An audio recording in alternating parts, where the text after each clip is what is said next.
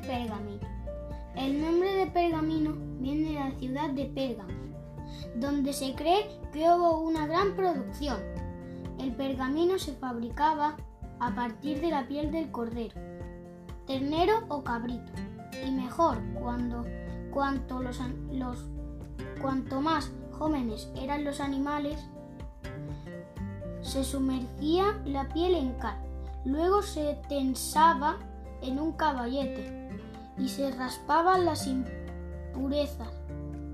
Así quedaba una superficie lisa donde se podría escribir. En algunos reinos sustituyó al papiro porque se creía que el pergamino era más resistente y se conservaba mejor en él la escritura de los textos antiguos.